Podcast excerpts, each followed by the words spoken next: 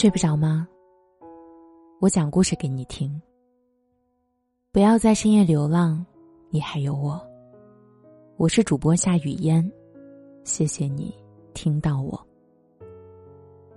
今天这期节目，给大家分享一个很长很长的故事。我目睹了一场死亡。这篇文章的原名叫《迷宫》，作者顾连川。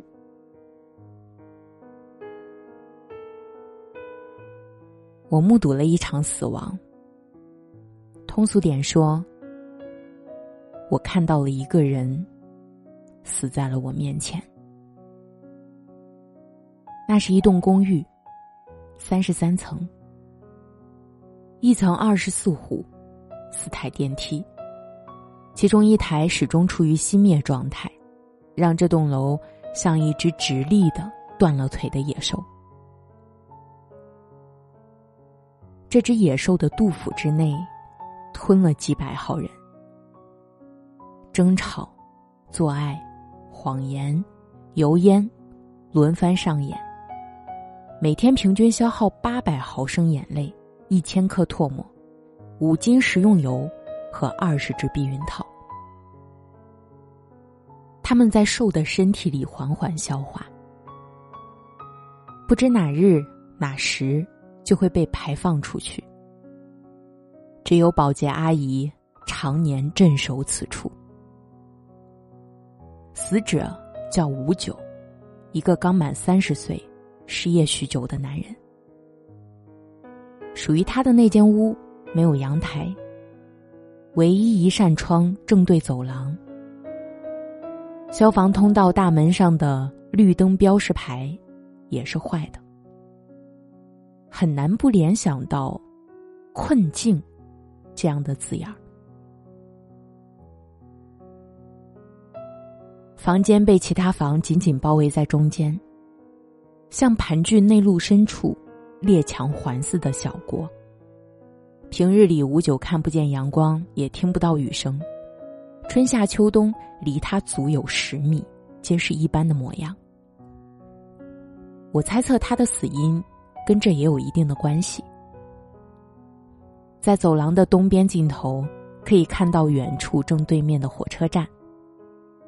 他于十年前翻修，把百年前的西式古典风格保留了下来。白天熙熙攘攘。夜晚灯火通明，宛如一座古帝王的行宫别院。吴九生前会时不时的长久矗立在这儿。他觉得一切自有定量，几万次离开，不过是为了完成另外几万次的抵达，等价交换，数字相当。这些与他并无关系，他哪里也不想去，哪里也去不了。他写作，没完没了的写，于是成功被困在了自己的文字迷宫里。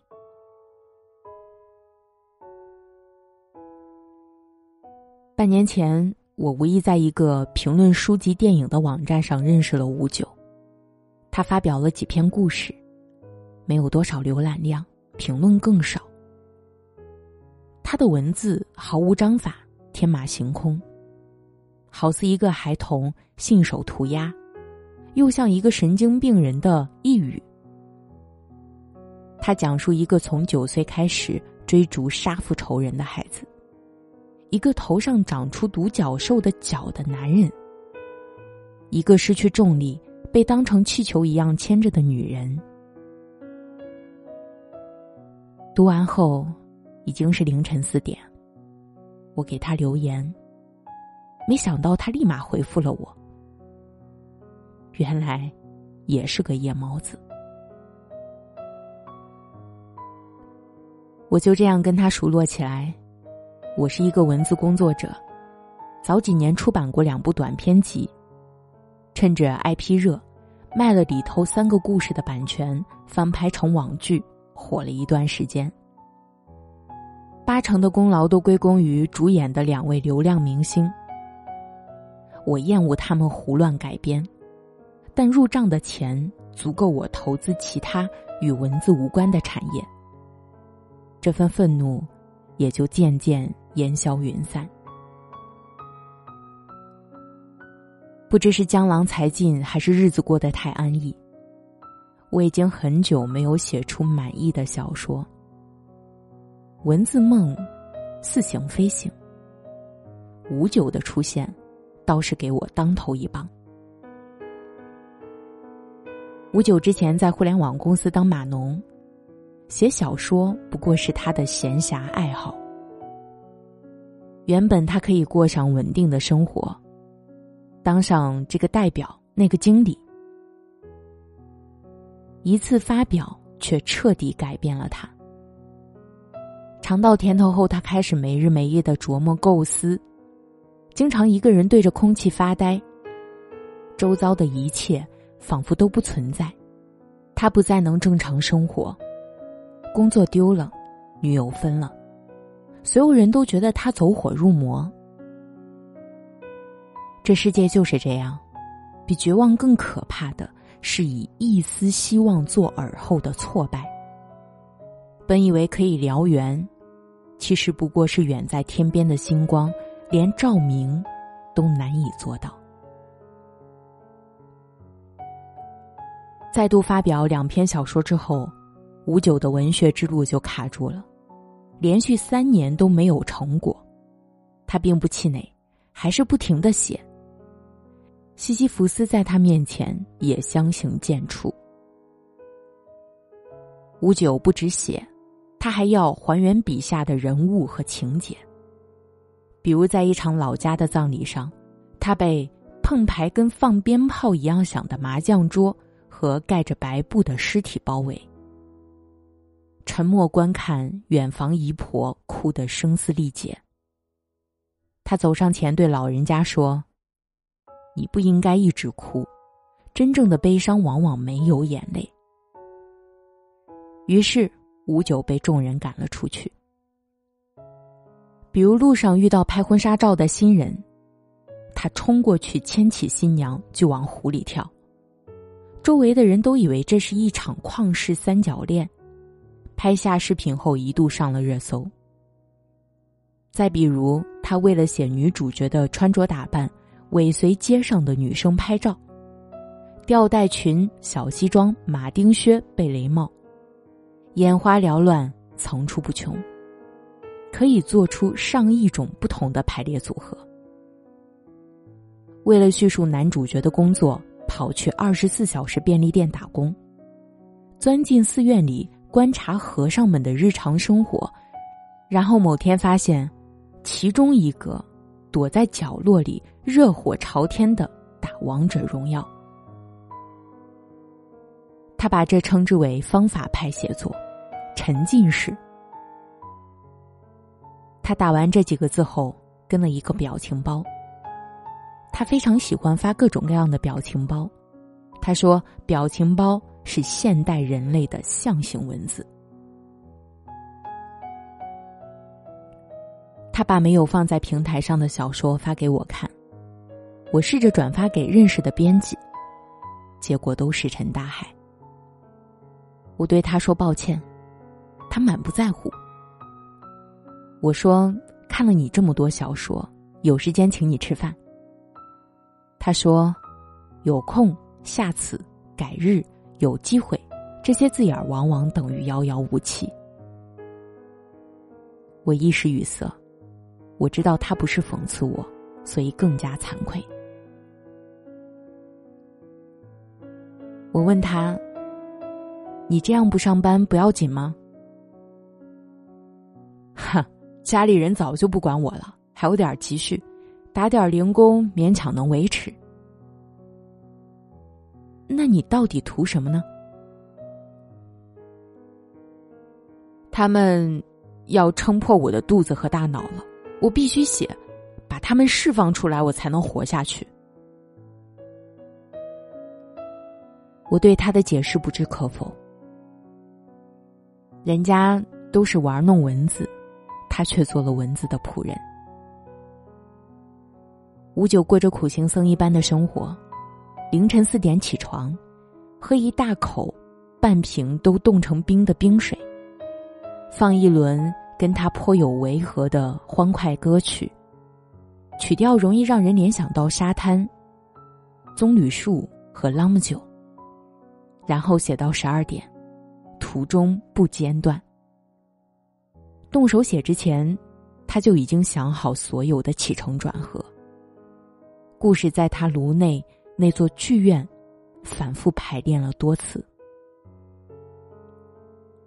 这些故事似乎从五九出生开始就已经在那儿，他要做的只是将它们搬出来。五九的身体和大部分人一样，毛病不断：牙周炎、偏头痛、脊椎病、低血糖、陈旧性肺炎。类似完成待办事项，在一份人类已知疾病的清单上打勾。他说：“这和他敲代码找漏洞是相同的道理。不管看上去多完美的程序，总会有 bug。累积到了一定量，程序或人就崩溃。”我从不安慰或者鼓励五九。我不擅长做这些，相反，我甚至嫉妒他。至于嫉妒什么，我也说不上来。他堪比当代的堂吉诃德，一次次向虚空发起进攻，不抱幻想，也没有明确的目标。说不定我就是嫉妒这个。嫉妒是一种奇怪的情绪，它既是愤怒。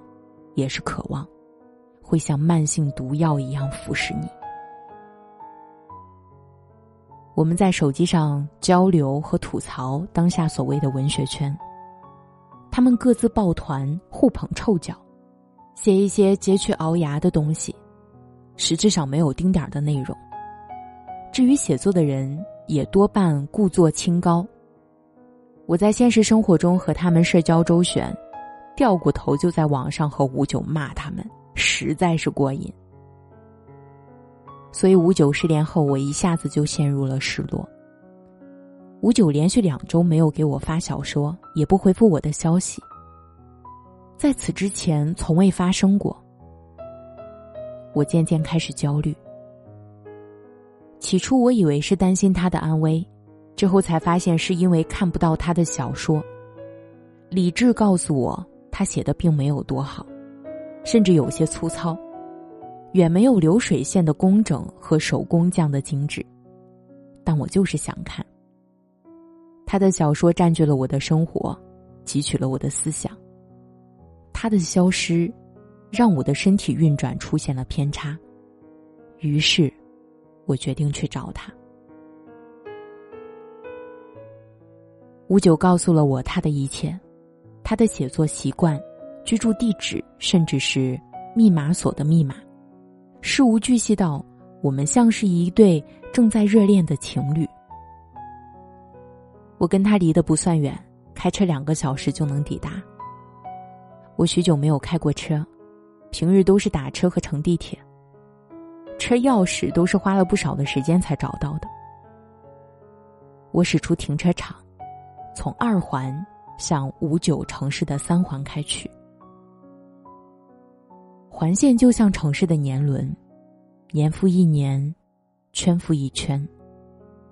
所有人都被围在当中，终有一日，城市连接在一起，户口失去它的效力。你来自西北四幺七环，我来自南六七零环。世界大同，可喜可贺。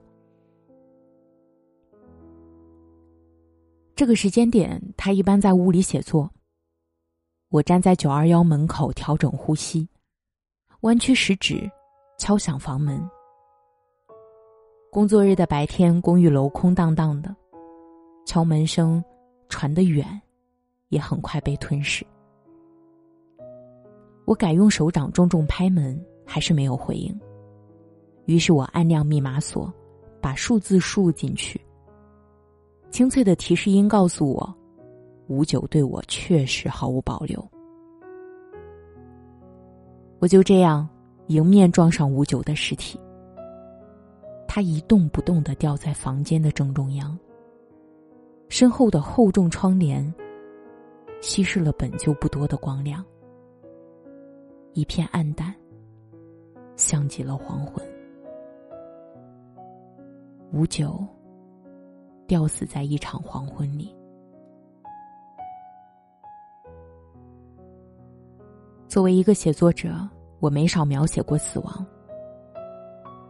饿的人琢磨吃的，站在高处的人幻想掉下去的场景，活着的人思考死亡，这很正常。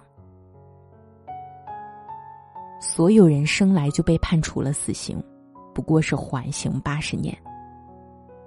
这是身为悲观主义者的我过去写下的句子。我丝毫不怀疑吴九是自杀，也并没有惊慌失措。这与他的画风极其吻合。我早就跟他说过，我隐隐觉得他如果有朝一日死去，应该是自杀。说不上来是玩笑还是预言。之前与他失去联络的焦虑，在明确得知结果后，消失的一干二净。我搬过一把椅子，坐下来，点燃烟，靠在椅背上仰视他，像瞻仰某种神邸。他的衣着和屋内一样，干净简洁，说是家徒四壁都不为过。也许是死前特地整理了一番。他笔直的竖在半空中，像表盘上的指针。现在，这根指针已经停止，连带着这间屋子的时间也一起停止了。时间在这片真空中无法幸存。作为不速之客的我，也感到了窒息。那与呼吸道和空气无关。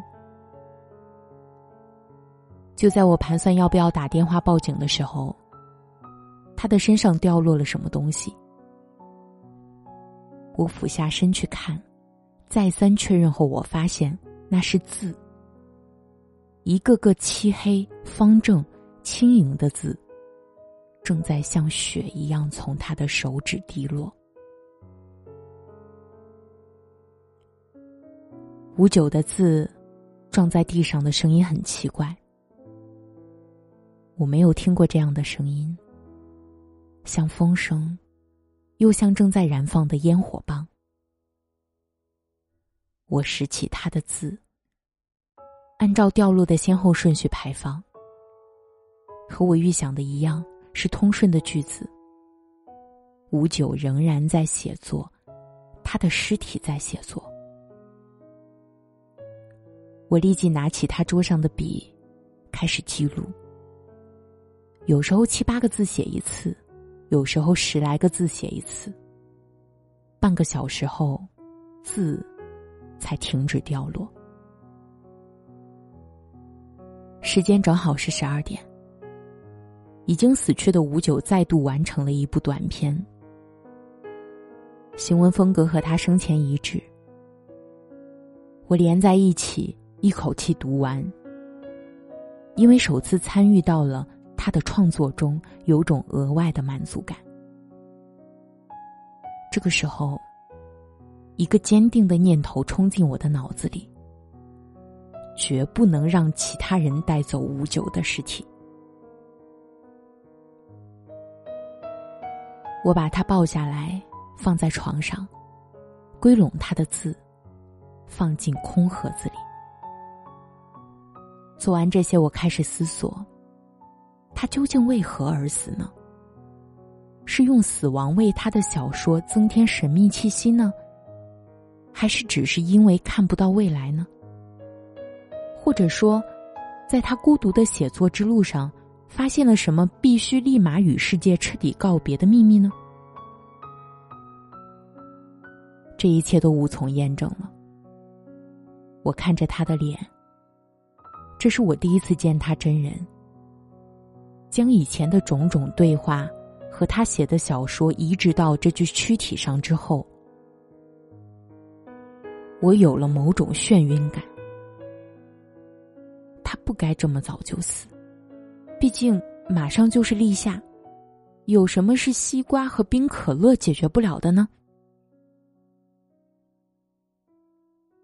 这个时候，连续的敲门声响起。按理来说，他应该没有朋友会到访才对。